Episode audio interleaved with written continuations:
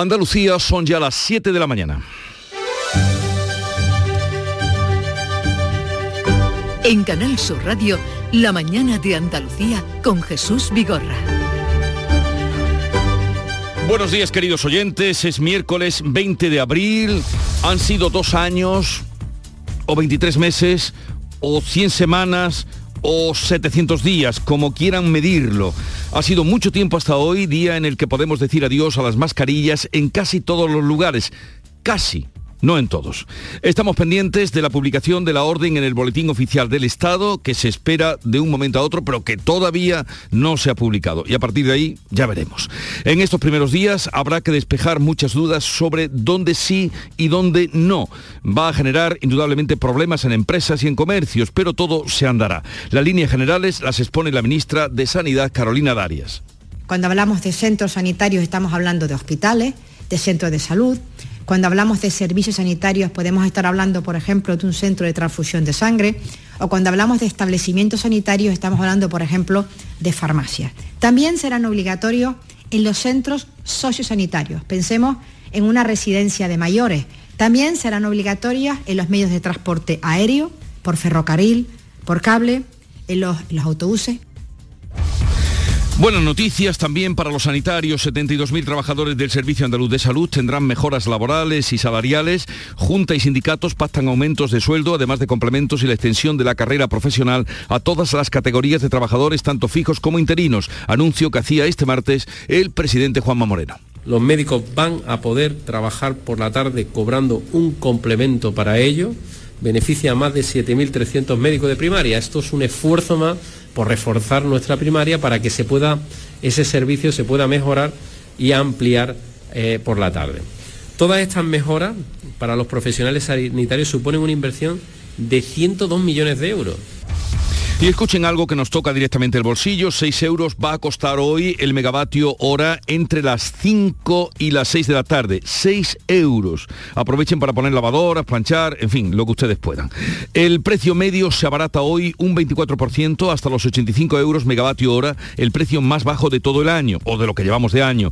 La franja más cara será entre las 9 y las 10 de esta mañana. Costará 148 euros. Ya ven ustedes qué diferencias de 148 a 6 euros entre las 5 las 6 de la tarde. ¿A qué se debe? Pues al menor coste del gas y a un mayor aporte de energías renovables. Por el contrario, la gasolina y el gasóleo han subido 4 céntimos el litro. De la agenda del día hoy destacaremos esta cita. Se presenta en Algeciras la Alianza Europea para el Desarrollo de los Corredores Ferroviarios, un proyecto para fomentar las conexiones por tren entre toda Europa y con ellas un transporte de mercancías más ecológico y el desarrollo de pueblos y comarcas. España transporta por ferrocarril menos del 4% de sus mercancías. La línea Algeciras-Bobadilla va a recibir un nuevo impulso o eso espera y desea Francisco Palenzuela, portavoz del colectivo Andalucía BAI 2030. Creemos que la Algeciras-Bobadilla tiene que ser prioritaria, empezar desde, desde este tramo, la Algeciras-Bobadilla, y, hacer un marcaje férreo al Ministerio de Fomento y también a, a, a para que se haga eh, lo antes posible y podamos eh, eh, preguntarle qué es lo que van a hacer en el proyecto, la guerra sigue, Mariupol resiste y un millar de civiles están refugiados en una fábrica de acero junto a decenas de soldados ucranianos heridos. Zelensky pide ayuda para evacuarlos. La situación en Mariupol permanece sin cambios. Es muy grave. El ejército ruso bloquea cualquier esfuerzo por organizar corredores y salvar a nuestra gente. Los ocupantes buscan deportar o incluso movilizar a las personas que han caído en sus manos. Se desconoce el destino de decenas de miles de residentes de Mariupol. Y el tiempo para hoy viene revuelto con chubascos tormentosos en la mitad oriental y nevadas en Cazorla y en la comarca de Guadix y Baza. Rachas de viento muy fuertes en el litoral mediterráneo oriental y cotas altas de Andalucía oriental. Las temperaturas en descenso. Vamos ahora a conocer cómo amanece el día en cada una de las provincias. Salud Botaro en Cádiz. Pues atención al viento que sopla muy fuerte esta mañana, sobre todo si va conduciendo. Hay 13 grados de temperatura, 19 de máxima. Campo de Gibraltar, Fermín Soto. Cielos despejados con intervalos nubosos, viento del oeste fuerte, sobre todo en la zona del estrecho, temperatura 13 grados máxima prevista para hoy de 19. ¿Cómo viene el día por Jerez, Pablo Cosano? También ventoso, 11 grados marca el termómetro, 20 de máxima prevista. ¿Y por Huelva, Sonia Vela? Pues por aquí tenemos cielos poco nubosos o despejados, con más nubes por la tarde en el interior e incluso algún chubasco débil en Aracena. Tenemos 10 grados a esta hora en la capital, alcanzaremos hoy los 22. ¿Qué se espera en Córdoba, José Antonio Luque? Pues tenemos en este momento 10 grados, alcanzaremos una máxima de 19 grados y hoy se esperan chubascos a partir de media mañana. En Sevilla, Pilar González. De momento tenemos nubes medias y alta, viento más fuerte por la tarde, la máxima prevista es de 22 grados y ahora tenemos 11. ¿Cómo amanece Málaga, María Ibáñez? Pues tenemos 14 grados de temperatura a esta hora, algunas nubes en el cielo, esperamos máximas de 22, hay previsión de chubascos en el interior de la provincia. ¿Y qué esperáis en Jaén, Alfonso Miranda? Pues de todo, de hecho ya lo tenemos, hace escasamente media hora ha caído una tremenda granizada que dificulte de que forman la circulación en ambos sentidos en la 44 a la altura de Campillo de Arenas. Por lo demás, sigue lloviendo en la franja sur, bajan las temperaturas, 7 grados en la capital. En Granada, Laura Nieto. Ha llovido, va a seguir haciéndolo y hay aviso amarillo por nevadas en Guadix y Baza durante todo el día. También aviso naranja por oleaje en la costa. Temperaturas más bajas, ahora mismo 10 grados en la capital, máxima prevista solo 13. Concluimos en Almería, María Jesús Recio. Tenemos 15 grados, el cielo con nubes, en rachas de viento que podrían alcanzar los 70 kilómetros por hora en zonas costeras. Podría llover, incluso granizar, dice la previsión. La máxima llegará a los 19 grados.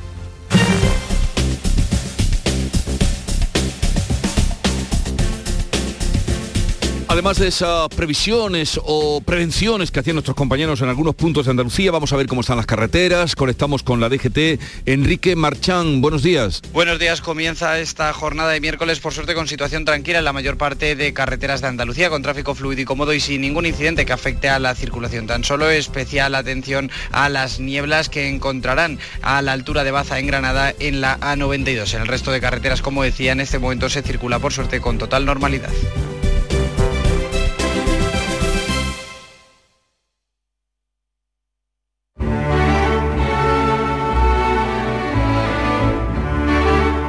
No por mucho repetir que hoy despedimos las mascarillas, la realidad será esta, ni tan fácil. Porque después de dos años sostiene el tempranillo que el personal toma sus precauciones y por la tremenda confusión que el decreto, que aún no conocemos, que aún no se ha publicado, ha provocado entre el personal. Tempranillo de las mascarillas. Te la quites, te la pongas, en la calle, en el interior Dime, ¿a qué voz le hago caso? ¿A la del sí o a la del no? ¿A la del no todavía o a la del sí, por favor? Mascarilla, illa, illa, mascarilla, vaya horror. Pero a ver quién se la quita y se asoma sin temor a la calle ante la gente y diciendo, aquí estoy yo. A diario algún amigo me dice que lo cogió. Por eso no me la quito y menos en reunión. Si el virus sigue muy vivo, ¿por qué mascarilla a Dios? Me la dejo, me la quito en la calle, en el interior. Verdad de la mascarilla, la sabrán la Lirio y Dios. Antonio García Barbeito que volverá con los romances perversos, hoy romance dedicado a sus recuerdos, vivencias de la Expo 92.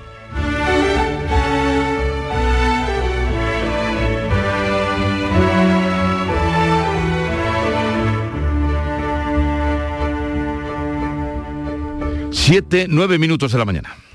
¿Estás lesionado? Elige la fisioterapia avanzada de Clínicas Bayman. En Clínicas Bayman ponemos a tu servicio fisioterapeutas de primer nivel equipados con la última tecnología. Nuestra meta es tu recuperación. Somos la fisioterapia oficial de 18 federaciones deportivas de Andalucía. Si necesitas recuperar tu salud, tu rendimiento y tu bienestar, pide tu cita en clínicasbayman.es. Chano, ¿nos disfrazamos de factura de la luz para asustar al personal? ¡Tequilla! Con Hogar Solar ahorras tanto que eso ya no da yuyu. ¿Hogar Solar? Claro, no como mi cuñado Alfonso que riega todos los días una lámpara creyendo que le va a crecer una planta fotovoltaica. Hogar Solar, la luz que te ayuda a ahorrar. Ahora mismito voy a ponerme yo la plaquita. En Canal Sur Radio, la mañana de Andalucía con Jesús Vigorra. Vamos a contarle la actualidad de este día, casi dos años después decimos adiós a las mascarillas en interiores, aunque sigue siendo obligatoria en el transporte público, en los hospitales, en las residencias, centros sanitarios en general y también en los centros de trabajo desaparecen, pero los servicios de prevención eh, pueden imponerlas si hay riesgos. Carmen Rodríguez Garzón. Sí, quedan en cualquier caso muchas dudas a la espera de leer con detalle el decreto que publica el Boletín Oficial del Estado este 20 de abril, del que estamos todavía a la espera. España se suma a países como Francia, Alemania o Reino Unido, donde ya se han despojado de la mascarilla, uno de los elementos más simbólicos de la pandemia. La alta cobertura vacunal y la evolución epidemiológica son los argumentos que han llevado el Gobierno a poner fin a la obligatoriedad de taparnos nariz y boca al entrar en espacio cerrado. En los centros de trabajo habrá excepciones, como explicaba la ministra de Sanidad, Carolina Darias. Cuando hablamos de centros sanitarios estamos hablando de hospitales, de centros de salud, cuando hablamos de servicios sanitarios podemos estar hablando, por ejemplo, de un centro de transfusión de sangre o cuando hablamos de establecimientos sanitarios estamos hablando, por ejemplo, de farmacias. También serán obligatorios en los centros sociosanitarios. Pensemos en una residencia de mayores. También serán obligatorias en los medios de transporte aéreo, por ferrocarril, por cable, en los, los autobuses pero no será obligatoria en los andenes de estación, por ejemplo, en las instalaciones del aeropuerto. El Real Decreto aprobado por el Gobierno incluye la retirada total de la mascarilla en los centros educativos, aunque en comunidades como Andalucía se estaba a la espera del BOE ayer para entonces reunir a la Comisión Técnica de Salud y trasladar así las recomendaciones a los centros docentes. Lo explicaba la pasada tarde en Huelva el consejero de Educación Manuel Alejandro Cardenete. Se están barajando opciones como esa retirada paulatina por edades o una retirada total. Sabéis o saben que ya alguna comunidad autónoma, digamos, de forma unilateral ha tomado una decisión. Nosotros vamos a esperar que nos diese salud y a partir de ahí tomaremos la decisión y trasladaremos de forma automática e inmediata las mascarillas serán recomendables siempre que nos encontremos con población vulnerable, como mayores de 60 años, personas inmunodeprimidas o embarazadas. También se aconseja su uso en actos multitudinarios o aglomeraciones. En cuanto a los datos de la pandemia, la Consejería de Salud de la Junta ha actualizado este martes las cifras correspondientes a una semana.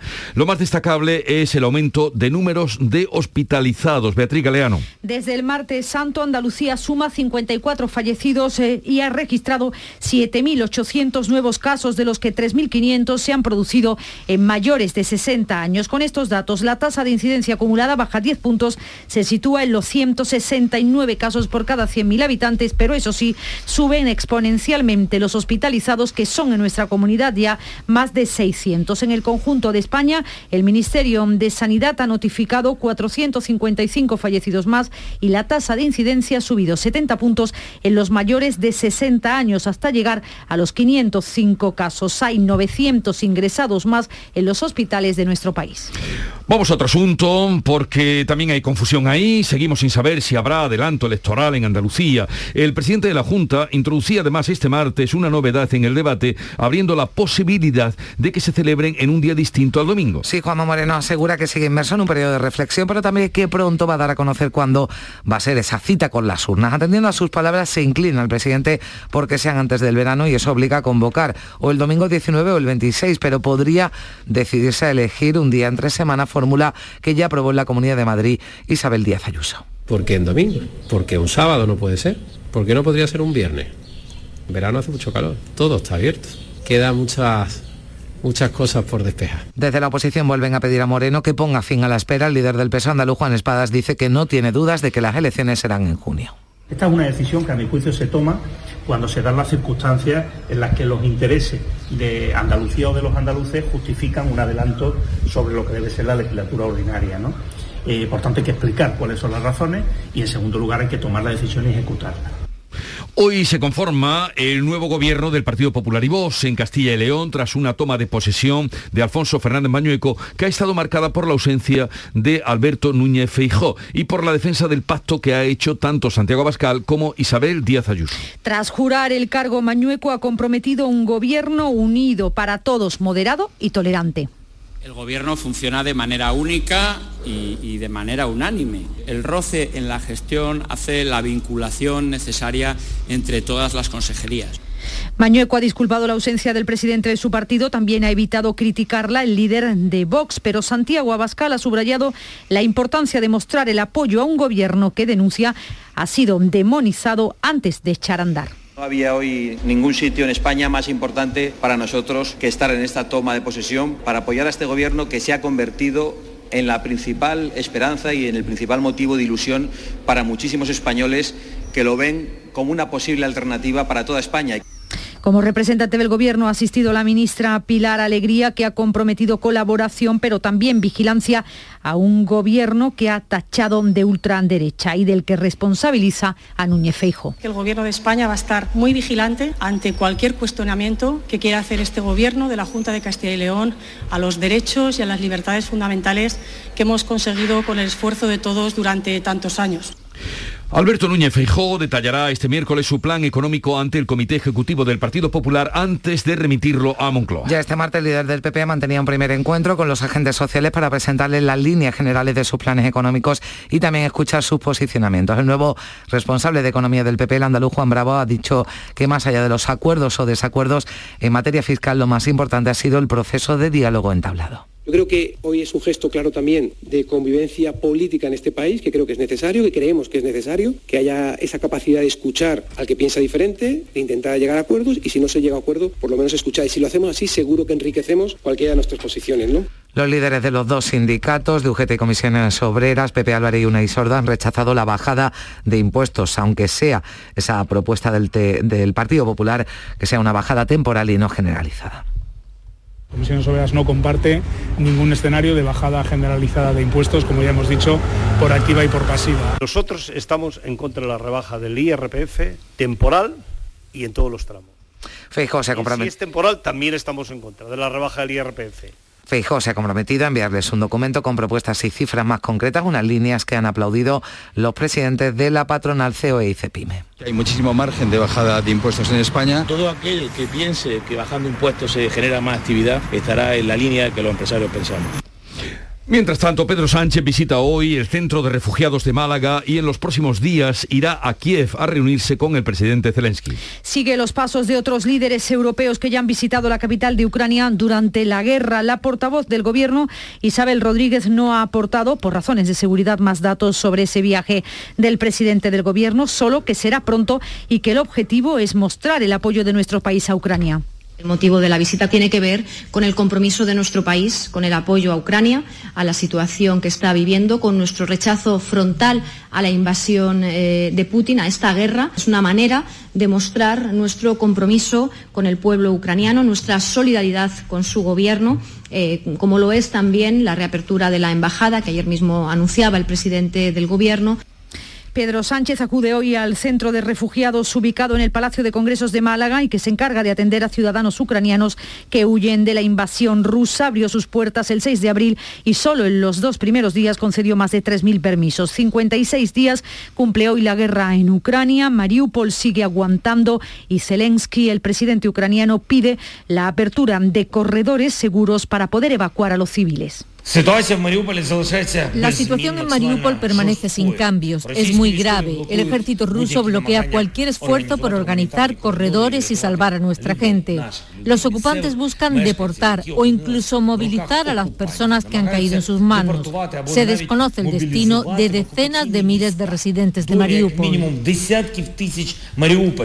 Y tenemos que lamentar un nuevo caso de violencia machista, esta vez en Cataluña. Un hombre se ha suicidado después de matar a su mujer y a su hija. Es la primera conclusión de la investigación que han realizado los Mossos de Escuadra tras hallar los tres cadáveres en una urbanización de Lloret del Mar en Girona. La pareja de mediana edad rusa vivía desde hace varios años en este municipio. El otro hijo que vive en Francia alertó a la policía porque llevaba varios días intentando hablar con su madre y no la localizaba. Según las primeras investigaciones, el hombre habría matado a su mujer y a su hija de 16 años. Después se habría suicidado ahorcándose en el jardín de la finca. Los cadáveres de las mujeres aparecieron tapados con sábanas y con numerosas heridas por arma blanca.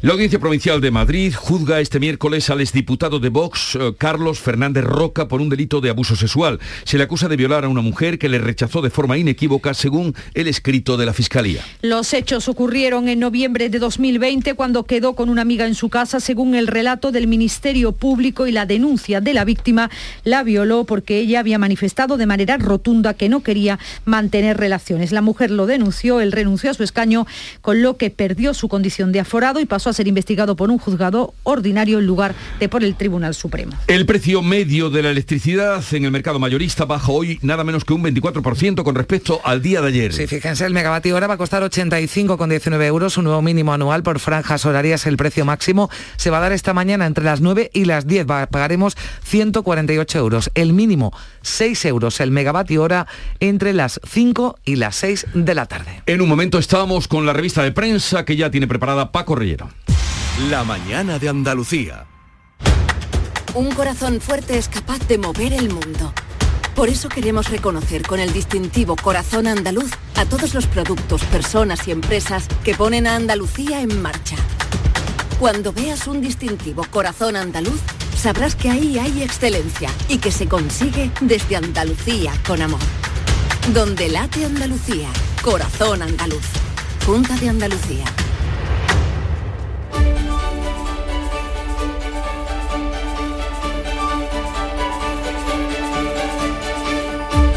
Con lo más destacado ya está aquí Paco Reyero, buenos días.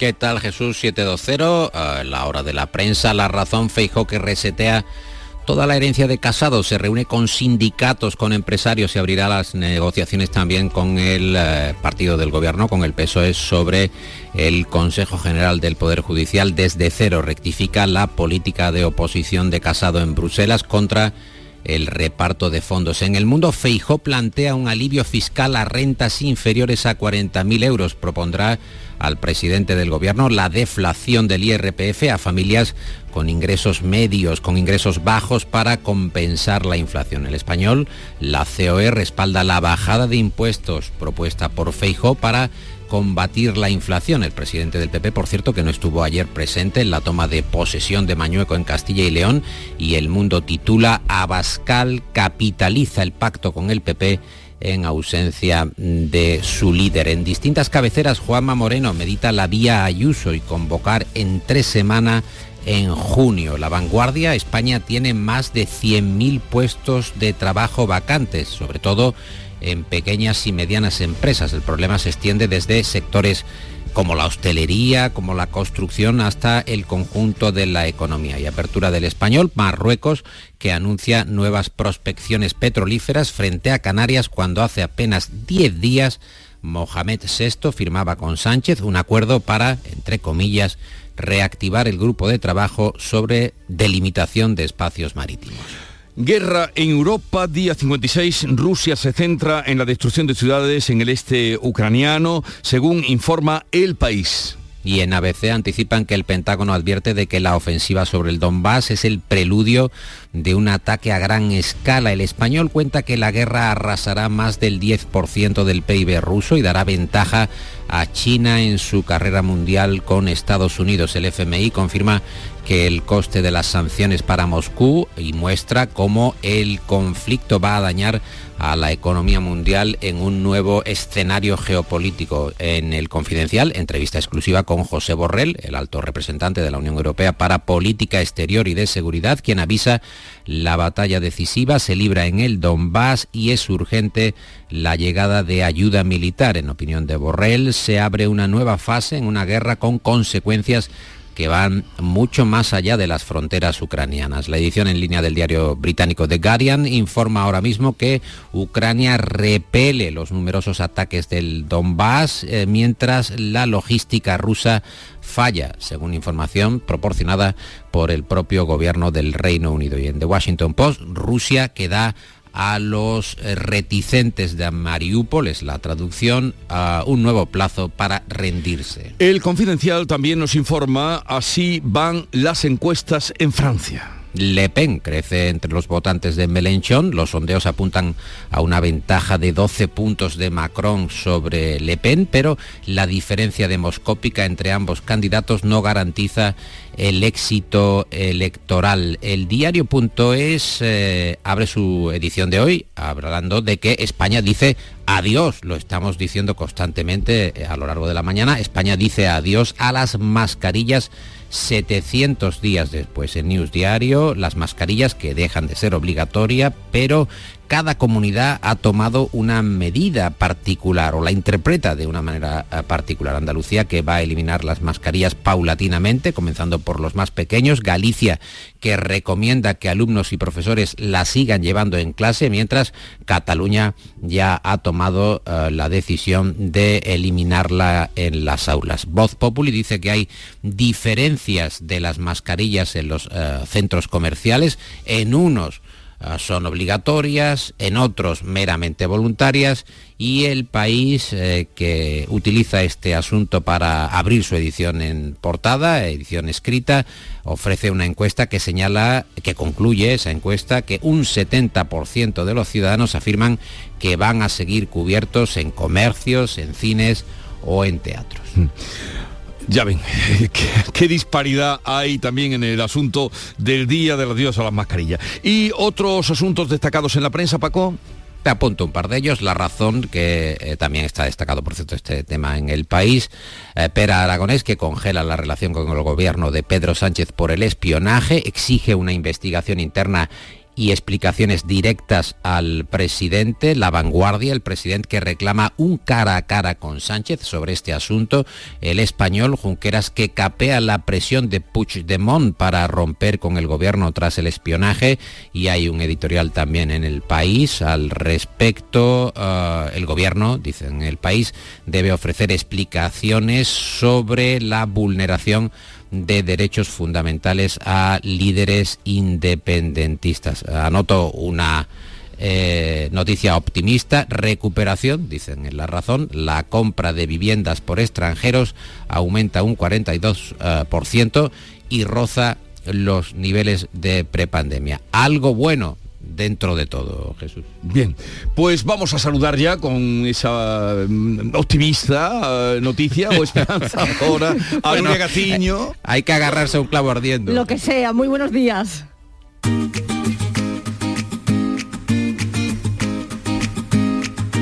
Vitaldent les ofrece este programa. Y derrota, ahora nos explicará, sin esperada del Betis. Derrota por la mínima ante el Elche en el Benito Villamarín, a pesar de que Pellegrini contó con jugadores titulares en el once inicial, en un claro mensaje de que aunque la final de la Copa del Rey esté a la vuelta de la esquina, no se renuncia ni mucho menos a la Liga de Campeones. Esta derrota supone un paso atrás en esa lucha, ya que el Betis sigue a tres puntos del Barcelona, Sevilla y Atlético de Madrid, que podrían ampliar la distancia si ganan sus partidos de esta jornada. Y además con esta derrota unida a la victoria del Mallorca frente al Alavés, el que se mete ahora en puestos de descenso es el Granada que estrena técnico esta tarde. Caranca, con solo un día de trabajo, va a dirigir al equipo en el Wanda Metropolitano. Difícil escenario para iniciar el camino de la salvación. Por salvarse también lucha el Cádiz, que mañana recibe al Atleti de Bilbao. Hoy va a comparecer ante los medios Sergio González. También lo va a hacer el técnico del Sevilla, Julen Lopetegui, en la previa al choque de mañana ante el Levante, un partido clave para seguir en puestos Champions. Además del fútbol, hoy estaremos pendientes también de la Liga Sobal de Balonmano. El Ángel Jiménez de Puente Genil visita el Vidasoa Irún a las 8 y cuarto.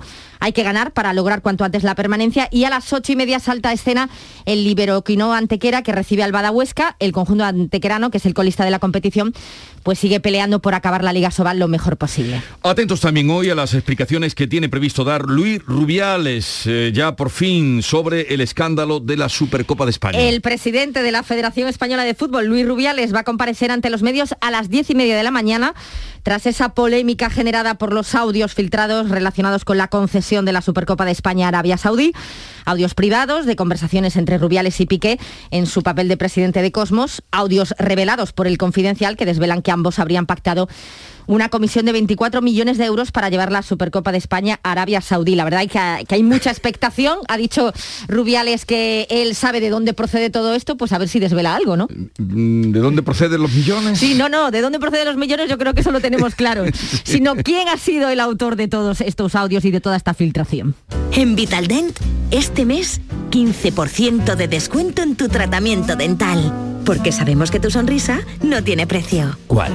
¿Mi sonrisa? ¿Será la mía? Oye, ¿y la mía? Claro, la vuestra y la de todos. Hacer sonreír a los demás no cuesta tanto. Pide cita en el 900-101-001 y ven a Vitaldent. ¿Y con qué echamos el cierre? Pues bueno, ya que estaba hablando Nuria de dinero, vamos a seguir hablando de dinero. Dicen en La Razón que el eh, papel, la moneda, está condenada a desaparecer en los próximos 10 años, como muy poco, pero recuerdan también que fueron los griegos, Jesús, que en el año 700 antes de Cristo ya estaban con las monedas, o llevar las monedas con nosotros pues todo ese tiempo y las troceaban para que así se pudieran eh, digamos, utilizar en un valor menor del que tenía la moneda en su conjunto. La podían partir hasta en cuatro trozos. No sé en cuántos trozos ha partido Rubiales la, la Tiene, tiene. que tengáis un bonito día, Igualmente. Igualmente y Paco Reyero, Dios. En Canal Sur Radio, La mañana de Andalucía con Jesús Vigorra.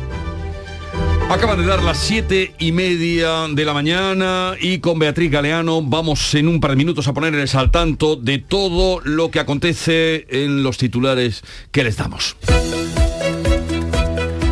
España dice hoy adiós a las mascarillas en casi todos los interiores. Podrán prescindir de ella en cines, gimnasios o tiendas. Pero tendrán que llevarla en el transporte público o si visitan o trabajan en centros médicos, residencias o farmacias. Las empresas que opten por mantenerlas deberán justificar esta decisión. La incidencia del COVID baja 10 puntos en Andalucía hasta los 169. 54 personas han muerto en una semana y han subido los hospitalizados. En España han subido todos los indicadores, 70 puntos más de tasa, 400 155 fallecidos y más ingresos hospitalarios. Juanma Moreno abre la puerta a convocar las elecciones autonómicas en viernes o sábado, pero sigue sin fijar la fecha. Así que la oposición se desespera. El presidente solo avanza que su preferencia es antes del verano para formar gobierno en agosto y elaborar el presupuesto con tiempo. 72.000 trabajadores del SAS tendrán mejoras laborales y salariales. Junta y sindicatos pactan aumentos de sueldo, además de complementos y la extensión de la carrera profesional a todas las categorías de trabajadores, tanto fijos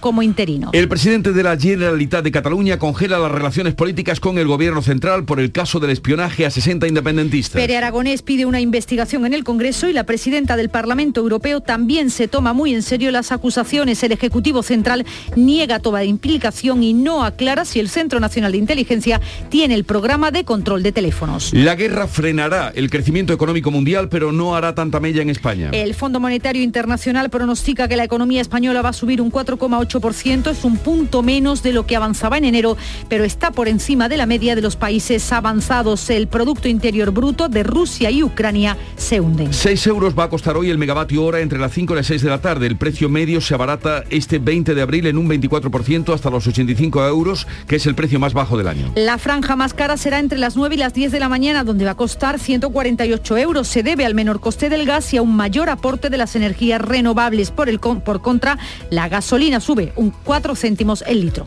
Pedro Sánchez visita hoy el centro de acogida de refugiados de Ucrania en Málaga. España ha concedido más de 63.000 permisos de protección temporal. También prevé Sánchez viajar a Kiev en los próximos días para trasladar su apoyo al presidente Zelensky. Nuevo crimen machista. Un hombre de 55 años ha matado a su mujer de 53, a su hija de 16 en Lloret de Mar, en Gerona. Después se ha ahorcado. Los cadáveres presentaban heridas de arma blanca. 12 mujeres han muerto en lo que va de año a manos de sus parejas o exparejas. ¿Y el tiempo para hoy? Vuelven las lluvias a Andalucía, de momento a la mitad oriental, que irán acompañadas de tormentas y granizo persistentes, que podrían ser persistentes en la Sierra de Cazorla. La cota de nieve baja a 1.100 metros. Se han activado además avisos naranjas por viento y fenómenos costeros en Almería y en Granada. 7.33 minutos de la mañana, sintonizan Canal Sur Radio. En un momento estarán las claves económicas del día. Hola Ana, ¿qué tal? Muy bien, aquí vengo de recoger al peque de la escuela infantil. Pues yo acabo de solicitar la plaza para el mío. Ah, qué bien. En Andalucía te ofrecemos una educación de confianza, una formación de calidad para avanzar en la igualdad de oportunidades y poder conciliar. Del 1 de abril al 3 de mayo solicita plaza en las escuelas y centros infantiles públicos o adheridos al programa de ayudas de la Consejería de Educación y Deporte. Infórmate en www.juntadeandalucía.es barra educación. Junta de Andalucía. Montepío, ¿en qué podemos ayudarle? Quería informarme sobre su seguro de decesos. Aquí tiene nuestra oferta. ¿Y en ese precio tiene cobertura completa? Sí, lo tiene todo cubierto. Compañía con más de un siglo de experiencia. Visite montepíoconductores.com. Montepío, lo tiene cubierto. El número 17 simboliza esperanza y buena fortuna. Es el número que luce Joaquín como dorsal y es el número de años que han pasado de una mítica final de la Copa del Rey para el Real Betis. Queremos volver a ganar otra final y queremos vivirlo contigo en Sevilla. Disfruta el Real Betis Valencia con Canal Sur Radio. Este sábado todo al verde. Desde las 6 de la tarde, la gran jugada de la Copa del Rey desde el Centro Comercial Lago en Sevilla, con el patrocinio del Centro Comercial Lago y Hogar Solar. Las claves económicas con Paco Bocero. Paco, buenos días. Buenos días Jesús, ¿qué tal? A ver, ¿qué claves tenemos para hoy? Pues mira, hoy tenemos varias claves, una referida a la empresa y al empleo, con apunte macroeconómico incluido, y otras sectoriales importantes, como por ejemplo los datos de producción industrial en la eurozona que incluyen por supuesto nuestro país, datos que son relevantes después de la marcha de los indicadores adelantados, los PMI manufactureros de marzo, que marcaron mínimos de los últimos 12 meses. Muy bien, pues vamos a comenzar con las claves de empresas y empleo. Así es, mira, vayamos con la primera, porque el INE publica hoy el índice de confianza de las empresas españolas para el segundo trimestre y las perspectivas no son precisamente muy buenas. Ya en el primer trimestre la confianza empresarial se redujo un 2,5 frente al anterior, con tres de cada diez empresarios afirmando que entre enero y marzo la marcha de su negocio o empresa sería desfavorable.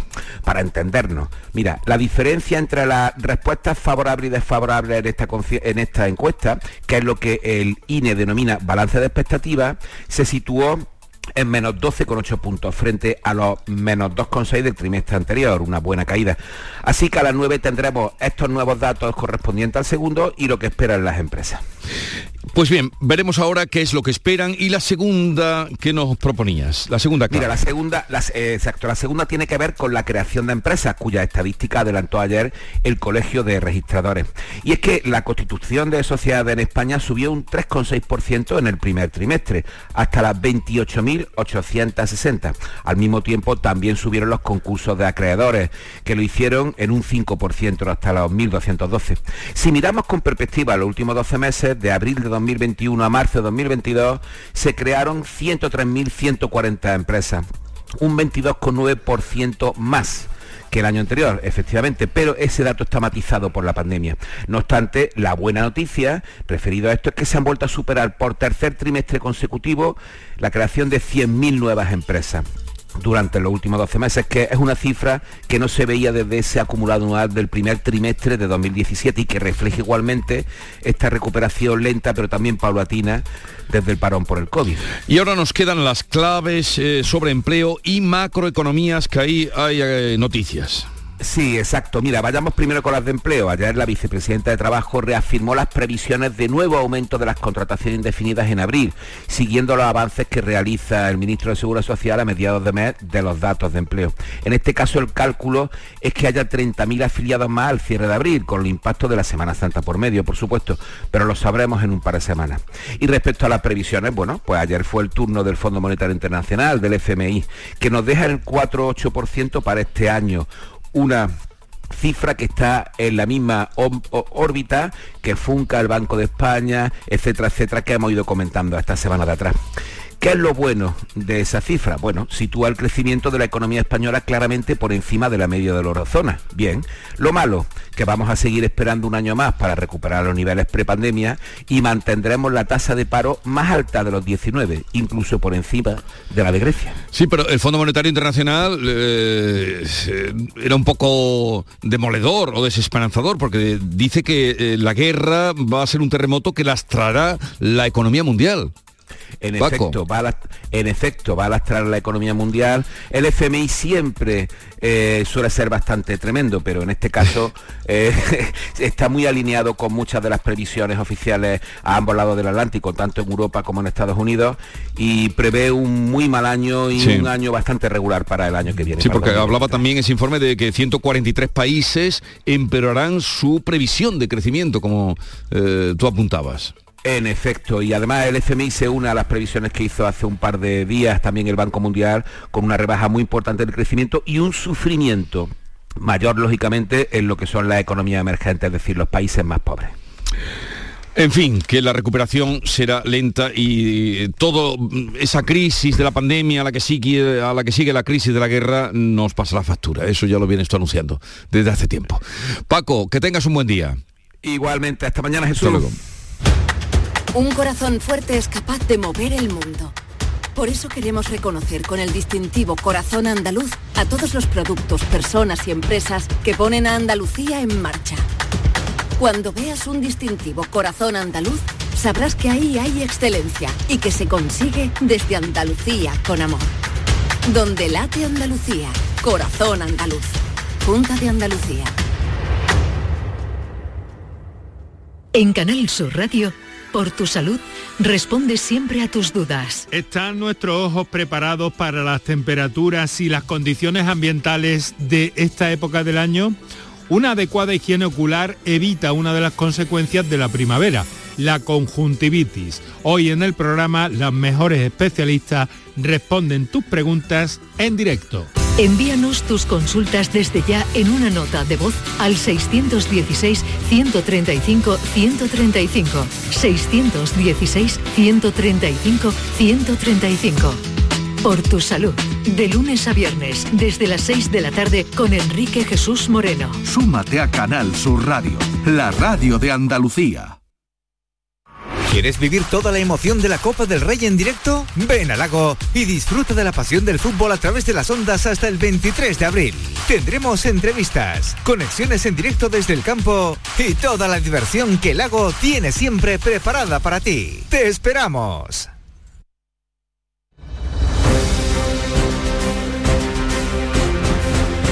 Vamos a completar el panorama informativo de hoy con otras noticias de Andalucía. En Jaén, desde las 6 de esta mañana, está operativo todo el plan invernal de carreteras en previsión de nevadas de hasta 10 centímetros. Así viene la cosa, Alfonso Miranda. Y tanto que a las seis y media de la mañana se ha producido una tremenda granizada a la altura de Campillo de Arenas, lo que ha provocado prácticamente la paralización de todo el tráfico rodado en la autovía entre Bailén y Granada, en la 44 en ambos sentidos, desde los kilómetros 60 al 76, hasta que el operativo del Plan Invernal de Carreteras ha tenido que actuar limpiando la calzada. A esta hora de la mañana acaba de desactivar el aviso la propia página web de la Dirección General de Tráfico. Por lo demás, se prevé por parte de Meteorología precipitaciones de hasta 50 litros en 12 horas en la zona más al este de la provincia y nieve por encima de mil metros. Educación abre un expediente a la empresa que gestionaba el servicio de escuela infantil de Almería después de que dos niños salieran a la calle con motos de juguete y fueran localizados a 300 metros del colegio. María Jesús Recio. Los dos niños de dos años han vivido esta historia como una aventura y se encuentran perfectamente, pero sus padres y la AMPA de la escuela infantil esperan que se depuren responsabilidades, que se aclare qué pudo pasar para que salieran del centro con sus dos motillos y recibieran el auxilio de una mujer que les vio cuando iban a cruzar una carretera, parando incluso el tráfico para evitar males mayores. La empresa empresa que se encargaba del servicio en fines de semana y vacaciones dice que no tiene responsabilidad, según ha explicado así la presidenta del AMPA de la Escuela Infantil Delia García. Según ella, es que una mamá se dejó la puerta abierta y al dejarse la puerta abierta, pues los niños se escaparon, pero mi hijo lleva ya casi un año en la guardería. Las profesoras siempre tienen cuidado de mirar si las puertas están bien cerradas, ¿no? Educación ha abierto un expediente a esa empresa y las familias han presentado dos reclamaciones. Arrancaron ayer tarde las obras del esperado tercer hospital de Málaga. El presidente de la Junta asistió al acto y calificó el futuro hospital como el buque insignia de la sanidad pública andaluza. María Ibáñez. Ese complejo hospitalario va a tener un coste de 380 millones de euros y entrará en funcionamiento en 2027. Ayer por la tarde se iniciaron los trabajos de demolición de tres edificios en los terrenos del aparcamiento del Hospital Civil, donde irá ubicado este nuevo hospital eh, malagueño. El presidente de la Junta, Juanma Moreno, dijo ayer esto y que no será un hospital más en nuestra valiosa red de hospitales públicos, sino un complejo de primerísimo nivel a la vanguardia de en todo y exponente de la mejor sanidad pública no solo andaluza, sino española. Quiero recordar que este hospital va a tener 810 habitaciones, 66 boxes de UCI, 46 quirófanos, 48 puestos para cirugía mayor ambulatoria y 2.000 plazas de aparcamiento. Cuatro pabellones tendrán que alcanzarán la planta 12 de altura.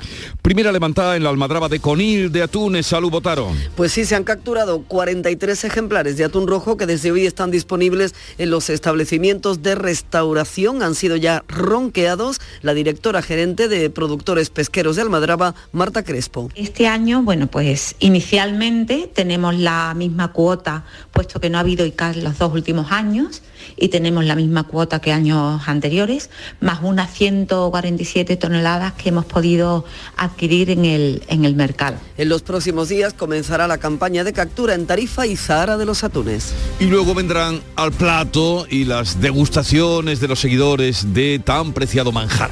Llegamos así a las 7.45 minutos de la mañana, 8 menos cuarto, tiempo ahora para la información local.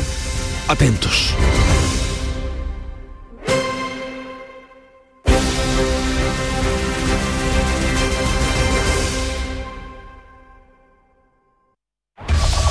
En la mañana de Andalucía de Canal Sur Radio, las noticias de Sevilla. Con Pilar González.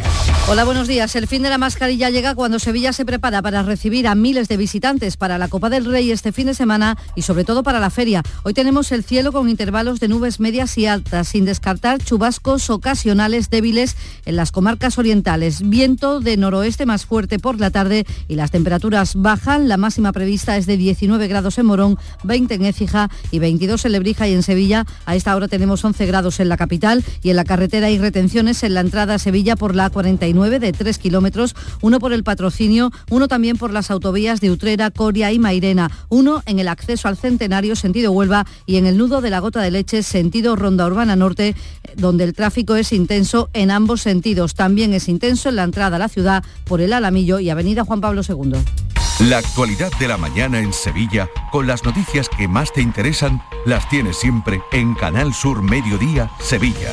Y este viernes, con el propósito de hacer más saludable nuestra vida y de cuidar nuestro entorno con proyectos sostenibles. Canal Sur Mediodía, Sevilla. Este viernes desde las 12 del mediodía en el Centro Cultural La Atarazana de Bormujos, con la colaboración del Ayuntamiento de Bormujos.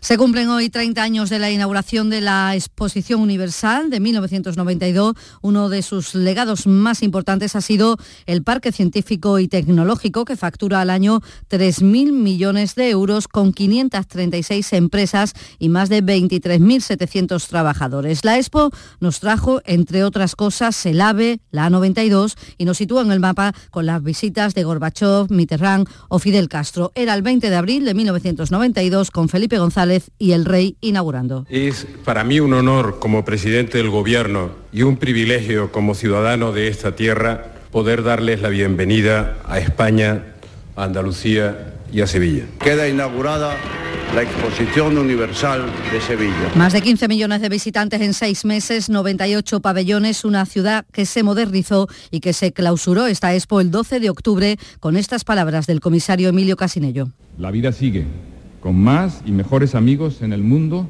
para todos los españoles. Ha sido un largo y duro esfuerzo, pero Majestades ha valido la pena.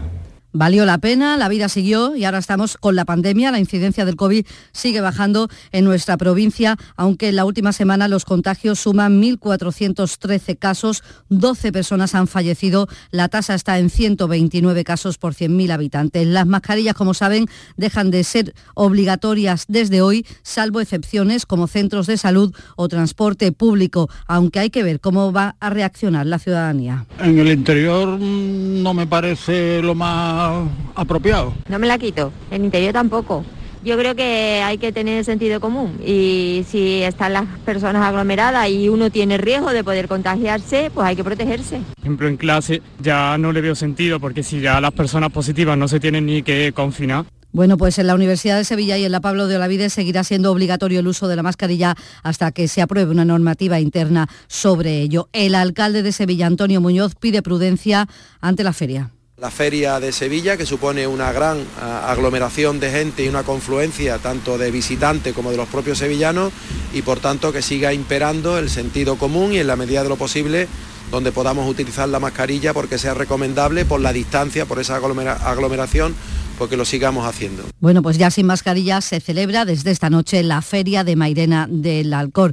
Y ahora lo que tenemos por delante es la final de la Copa del Rey. Los hoteles están al 80%, el ayuntamiento calcula un impacto económico de 45 millones de euros, también incluyendo ahí la promoción que supone un evento de este tipo. Lo señala también así el presidente de la patronal hotelera, Manuel Cornax va a haber una ocupación evidentemente muy alta, el fútbol todos sabemos la cantidad de personas que mueve y yo más que el que sea tema de ocupación puntual en un día puntual, a mí lo que me interesa sobre todo este tipo de eventos es la promoción internacional y nacional que origina, ¿no? que tiene una incidencia económica muchísimo más allá del dinero que puede dejar el evento en sí. ¿no? Los hosteleros sevillanos esperan un lleno de bares y restaurantes, lo dice el presidente de la patronal Antonio Luque. Tengo alguna reserva, pero sobre todo es un público divertido que lo que quiere es estar en muchos bares, ¿no? O sea, empieza en, no sé, ¿no? En la Alfa, y luego está después en la Encarnación, después en la Alameda, Mateo Gago, que la gente lo que quiere es divertirse. Y esta tarde se ponen a la venta para ya el público en general las entradas para ver la final de la Copa del Rey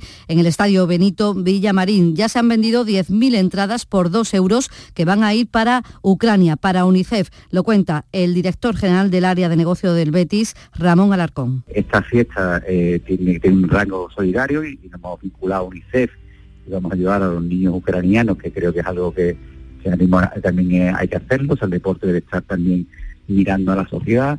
Y luego además aquí nos permite regular un aforo que va a estar cerca de 40.000 personas y ante la Copa del Rey todos los taxis podrán trabajar, se levantan los descansos y ante la feria el ayuntamiento ha propuesto a los taxistas reforzar las horas puntas de la noche y descarta una tercera parada en la calle del infierno como pide el sector. El Instituto del Taxi lo va a debatir el próximo jueves y los taxistas de entrada proponen una subida de tarifa de 6 euros en esa franja horaria para garantizar, dice el presidente de Élite Taxi, Pedro López, que se cubre la demanda. Esta es la explicación. Que no llegamos a la portada muchas veces porque la gente no espera, se va a las zonas aledañas. Entonces la única forma es entrar todo, la, todo el gremio a las paradas oficiales, tarifando y recogiendo en paradas oficiales. Que sepa que en ese importe de recogida ya va incluido la bajada de bandera. 751. Cuenta la voz de un sabio que para saber de Sevilla le preguntó al giraldillo por los lugares más bellos del barrio de Santa Cruz. Y este le respondió, con aires de azar, maestranza y catedral, la hostería del Laurel has de visitar, y en ella sus tapas, vinos y demás viandas probar. La Hostería del Laurel. Visítenos en Plaza de los Venerables 5 o a través de nuestra web lahosteriadellaurel.com. Porque si le preguntas al giraldillo, Hostería del Laurel. No te la dejes atrás. La sombra, la sombra vendo Don Manuel Hidalgo, responsable de ventas de Tordos Quitasol, nos informa. En esta época del año podemos instalar con comodidad todo tipo de tordos y carpas en todos los modelos y sistemas, tordos con motor y tordos automáticos. Pero eso saldrá carísimo. Ese es un error, José Antonio. Estamos con precios en promoción y con facilidades de pago. No me digo más. Llámenos al 954 33 29 88. Recuerde, 954 33 29 88 y olvídese de aquello ya tan lejano de... Leopoldo, échame el tordo. Y pase a la modernidad, a... Currito, dale al botoncito. Tordos y carpas quitasol, la sombra de Sevilla. La sombra. En Canal Sur Radio, las noticias de Sevilla. La Hermandad de Santa Marta volverá a la frontera con Ucrania el próximo viernes con un autobús cargado con 7 toneladas de alimentos y material médico. Lo contaba anoche en el llamador el hermano mayor Antonio Tabora. El viernes haremos pues prácticamente lo mismo que hicimos hace un mes, traer personas y llevar material sanitario. Y gracias a, a tanta generosidad y a como la gente se sigue volcando, bueno, pues nos han encomendado este trabajo y mientras haya algo de economía para hacerlo, pues es lo que vamos a hacer, ir a por más personas. Les contamos también que el Infoca ha extinguido el incendio forestal de Alanís, que finalmente ha afectado a seis hectáreas y que ha ingresado en prisión el hombre que agredió con un arma blanca a una funcionaria de correos en el polígono sur de Sevilla. Y el Ayuntamiento de la capital ha denunciado ante la policía los actos vandálicos que sufre el parque de María Luisa. El delegado de Transición Ecológica, David Guevara, dice que estos ataques al patrimonio histórico artístico son graves. Son sin duda delitos muy graves contra el patrimonio y como tal van a ser investigados por la Policía Nacional.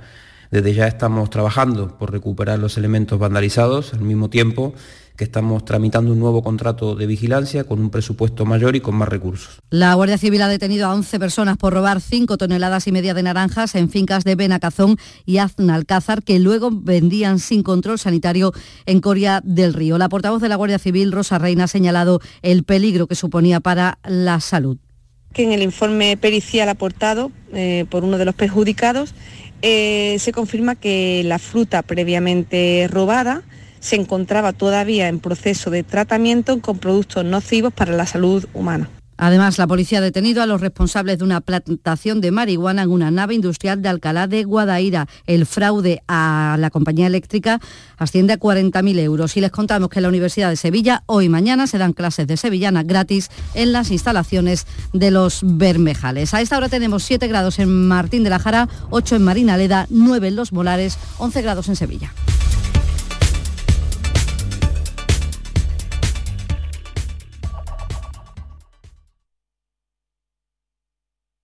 Escuchas La mañana de Andalucía con Jesús Vigorra, Canal Sur Radio. Aquadeus, el agua mineral natural de Sierra Nevada, patrocinador de la Federación Andaluza de Triatlón, les ofrece la información deportiva.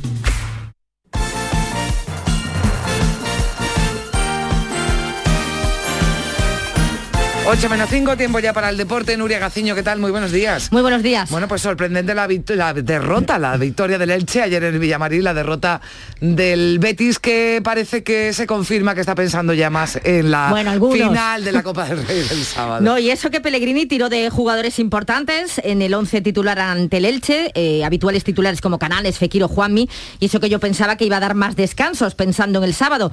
Pues a pesar de ese claro mensaje de que no solo se quiere la Copa, sino también la Liga de Campeones, el Betis no fue capaz anoche de ganar en el Benito Villamarín, no supo aprovechar las numerosas ocasiones que tuvo y el único gol que subió al marcador, el de Leche, fue a falta de 10 minutos para el término del partido, donde tal vez de manera inconsciente pues ya sí se estaba empezando a pensar en ese partido del sábado. Esta derrota, aunque haya sido inesperada, y puede que no muy justa, asegura Pellegrini que no va a mermar la moral de sus jugadores y ha dormido con la conciencia tranquila porque ha ido a por todas con su apuesta por ese 11 ante el Elche. Por eso este es el deporte más popular del mundo, porque no tiene muchas veces justificación. Tuvimos las ocasiones, Elche prácticamente no pateó a porterías, a excepción del, gol que hizo. No merma la moral absolutamente para nada. Yo creo que estamos conscientes justamente del mismo análisis que ha hecho usted, lo he hecho yo y lo hacen los jugadores también. El fútbol es así, desgraciadamente este resultado no se nos dio, pero seguimos en la liga peleando ahí en los primeros lugares y tenemos ahora sí la final de la Copa del Rey el día sábado, así que la primera 24 horas que por supuesto uno queda eh, o los jugadores que han afectado por, por esa derrota, pero yo creo que hay derrotas y derrotas. Bueno, le daría vuelta a la cabeza justamente si hubiera reservado y hubiéramos perdido. Así que le habría dado vuelta a la cabeza. Lo ha intentado, o sea que nada que reprocharle, ¿no? Esta derrota mantiene al Betis a tres puntos del Barcelona, Sevilla y Atlético de Madrid, que podrían ampliar la distancia si ganan sus partidos de esta jornada. Y ojo porque la Real Sociedad, que el jueves recibe al Barça, en caso de victoria, podría arrebatarle la quinta plaza a los verdiblancos. Está todo en un puño, no solo por arriba, también por abajo, porque anoche ganaba el Mallorca al Alavés Victoria, por cierto, con polémica arbitral, que raro, ¿verdad? Hmm. Y esto ha provocado eh, que el que se mete ahora en descenso es el Granada. El Granada, que precisamente juega con el Atlético de Madrid, que es eh, de los que están en liza arriba, sí que vendría muy bien por muchas razones que el Granada le ganara al Atlético de Madrid. Y encima estrenando entrenador esta tarde eh, con Caranca, que acaba de llegar, solo ha tenido un día de trabajo con el equipo, lo han fichado para que logre la permanencia y el primer obstáculo pues será el Atlético de Madrid en el Wanda Metropolitano. Ahí es nada, aunque Caranca pues tiene que motivar como sea a los suyos. Lo que le pasa al equipo, lo que le falta al equipo, no llevo ni, 24 horas. Si lo supiese ya, la verdad es que sería demasiado bonito todo. Pero bueno, yo creo que eh, ahora mismo tenemos un partido muy bonito para jugar, porque muchas veces eh, como entrenador todavía sigo pensando como mi época de jugador y es un partido al que yo creo que estés en la situación que estés, eh, es un partido que, gusta jugar y luego pues bueno, pues tenemos la, oportunidad de estar 10 días juntos y, ver, analizar lo que puede pasar en el partido y lo que ha podido pasar antes. Bueno, pues hoy ese partido entre Granada y Atlético de Madrid y ya mañana serán las citas de Sevilla y Cádiz. Nuria. El Cádiz que lucha por salvarse recibe al Atlético de Bilbao. Hoy va a comparecer ante los medios Sergio González, también lo hará Julio Lopetegui en la previa del choque de mañana ante el Levante, un partido clave para seguir en puestos Champions. Y hoy, ah, por la mañana, en torno a las diez y media, una comparecencia muy esperada, la del presidente de la Federación, de Luis Rubiales, después de esas filtraciones, de esas conversaciones con Gerard Piqué. Sobre ese escándalo, ¿no? De la Supercopa de España, diez y media es la cita, aunque eh, Rubiales ya ha avanzado algo a los compañeros del diario Key. ¿Por qué no ha hablado hasta ahora? ¿Por qué silencio después de las informaciones que han salido? Bueno, pues porque primero teníamos que consultar muchas cosas, entre ellas tenemos un, contrato confidencial y ya pues afortunadamente en Arabia Saudí nos, nos permiten dar determinados datos y eso era fundamental. Así que próximamente hablaré. Se pregunta mucha gente si, si Piqué compartía con usted las, comisiones. ¿Qué le dice a toda esa gente que se lo pregunta? No, que siempre ha actuado de manera honesta, que la gestión a frente de la federación... También dice que sabe de dónde proceden estas filtraciones. Bueno, pues hoy sabremos más. Gracias, Nuria. Hasta aquí el deporte. Aquadeus, ahora más cerca de ti. Procedente del Sierra Nevada. Un agua excepcional en sabor, de mineralización débil que nace en tu región. Aquadeus Sierra Nevada es ideal para hidratar a toda la familia. Y no olvides tirar tu botella al contenedor amarillo. Aquadeus, fuente de vida, ahora también en Andalucía.